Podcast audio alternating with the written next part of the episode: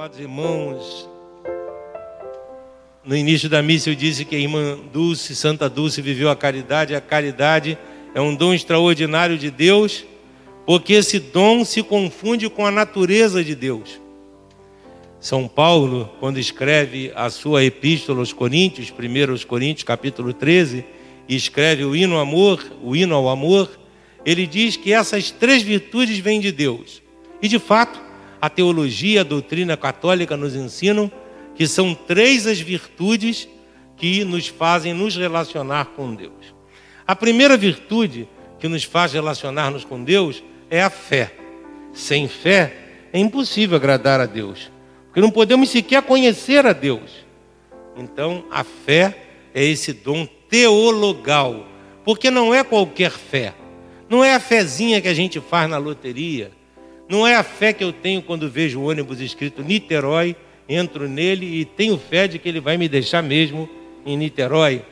Não é a fé que eu tenho na boa sorte de um negócio. Não! Não é a fé humana, é uma fé sobrenatural, um dom sobrenatural de Deus que nos faz conhecê-lo.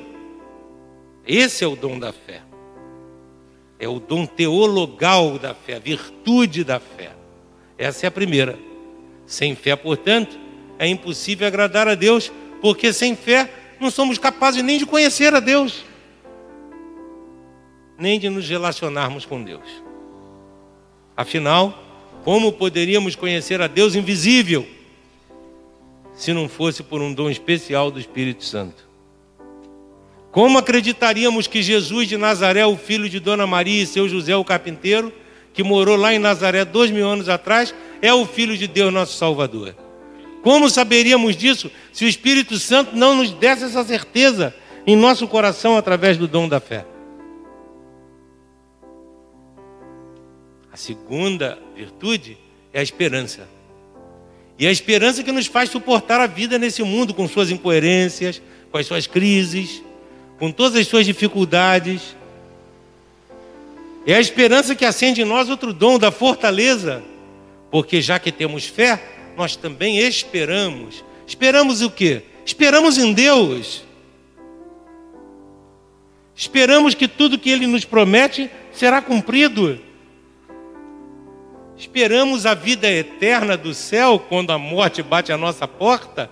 A esperança se acende e nos ensina que nada está perdido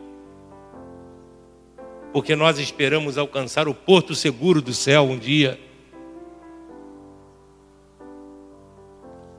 A esperança nos faz nos momentos das piores crises manter a calma e a perseverança. Olhamos o nosso mundo nessa crise tão grande, parece que tudo está arrasado. A tentação é o desespero, mas nós temos esperança ontem ou anteontem na França, para grande indignação e vergonha. A França, a primeira filha da igreja, a França de São Luís, o Rei Santo, a França de Santa Teresinha, de Frederico Ozanam, a França de tantos santos, na França foi aprovado o aborto essa semana. E pasmem, até o nono mês da gravidez. A próxima lei deve ser: não pode tirar e matar no dia do nascimento também. Vergonha para a igreja, para o mundo. Se não fosse o dom da esperança, desistiríamos. Não nos sentiríamos em condições nem fortes de lutar contra esse mundo perverso e mau, idólatra e homicida. Esse mundo que chama assassinatos de direitos, infanticídios de saúde da mulher.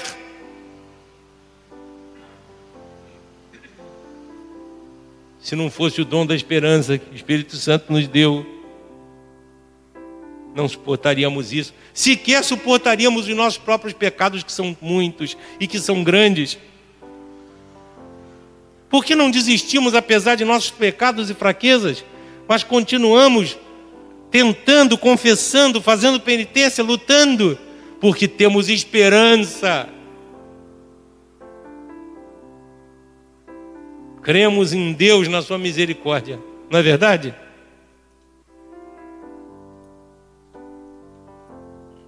E o terceiro dom de São Paulo é a caridade, que é o amor. Não qualquer amor, não amor humano,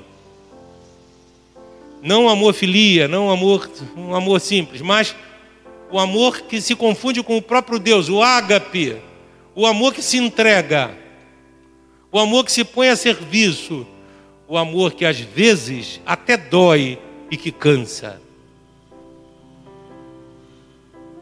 O verdadeiro amor dói e cansa.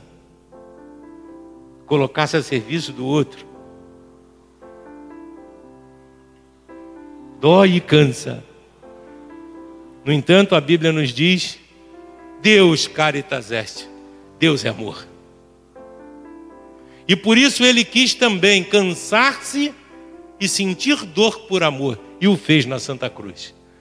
O sinal inconfundível do seu amor por nós. Mas a fé, irmãos e irmãs, diz São Paulo, a fé um dia acabará. Não precisaremos mais ter fé. Quando estivermos no céu, nós veremos Deus face a face. Não precisaremos ter fé, estamos vendo. Não é verdade, irmãos e irmãs?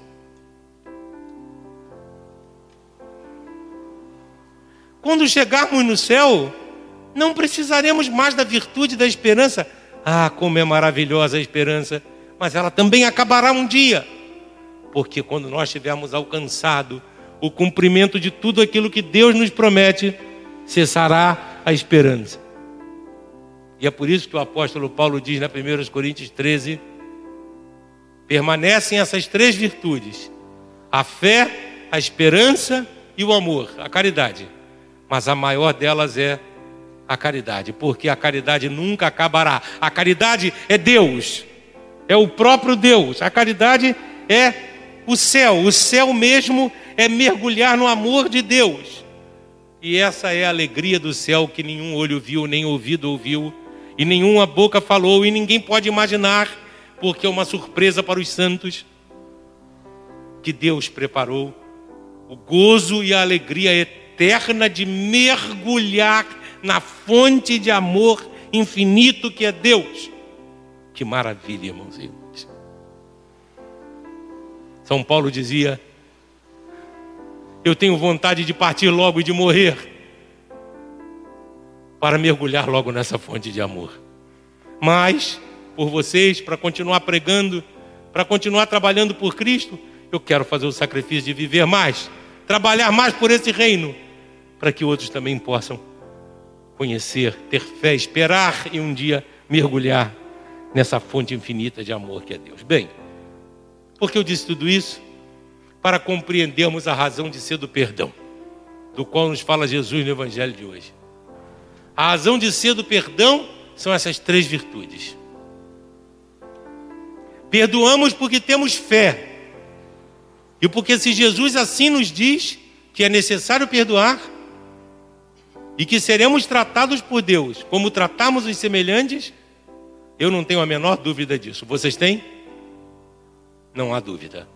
A medida do perdão que Deus nos dará será não a medida de Deus, mas a nossa medida. Que cada um grave isso bem no coração, irmãos e irmãs.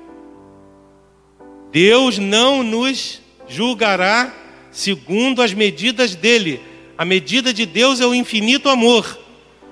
Ele vai usar a medida que nós tivermos usado na terra para o nosso irmão, para nossa esposa, para nosso esposo, para nossos filhos, para nossos pais, para nossos amigos, para aqueles que conosco convivem. A medida que nós usamos é aquela com a qual seremos medidos.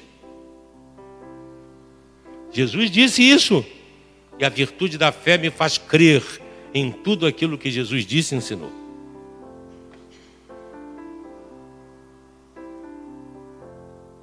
A virtude da esperança também nos convida ao perdão. Porque nós esperamos um dia sermos acolhidos na casa do Pai. Mas para sermos acolhidos, precisamos estar com o coração livre de todo ódio, de toda impureza causada pela, pela ira, pela vingança. Ninguém pode contemplar a Deus o infinito amor com um ódio.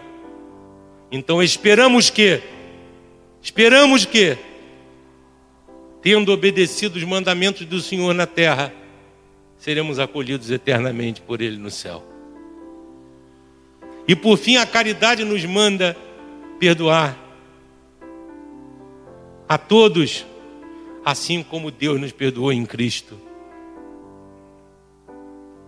O inocente pelos pecadores, o justo pelos injustos. Se nós não aprendemos o perdão, não aprendemos a dar nenhum passo no caminho da santidade. Vou repetir: se você não aprendeu a perdoar, você não aprendeu a dar nenhum passo no caminho da santidade. Você ainda está no berçário da fé. Porque o primeiro passo é experimentar o perdão e dar o perdão para os irmãos e irmãs. Perdão que não é esquecer. Não é esquecer, isso Deus não pede. Muita gente me diz, padre, eu perdoo, eu não consigo esquecer o mal que me fazem. Ah, Deus não mandou você esquecer? Perdoar não é esquecer? Você não é doido. Esquecer é para quem tem amnésia. Deus não nos manda esquecer. Deus nos manda lembrar, sem raiva, sem desejo de vingança, orando por quem nos fez o mal, é isso que Deus me manda. E isso é possível por amor de Deus. Por amor de Deus, não pelo outro, mas por amor de Deus. Essa é a base da vida feliz, irmãos e irmãs. E do relacionamento nosso com Deus. Eu repito, terminando essa reflexão, as palavras do apóstolo Paulo. Essas três virtudes a igreja nos ensina nós chamamos teologais, quer dizer, que nos fazem relacionar com Deus. A fé, a esperança e a caridade permanecerão entre nós, essas três virtudes. Mas a maior de todas é a caridade, que nos faz amar, que nos faz perdoar, que nos faz entregar nossa vida e vivê-la na dimensão de Jesus Cristo. Amém.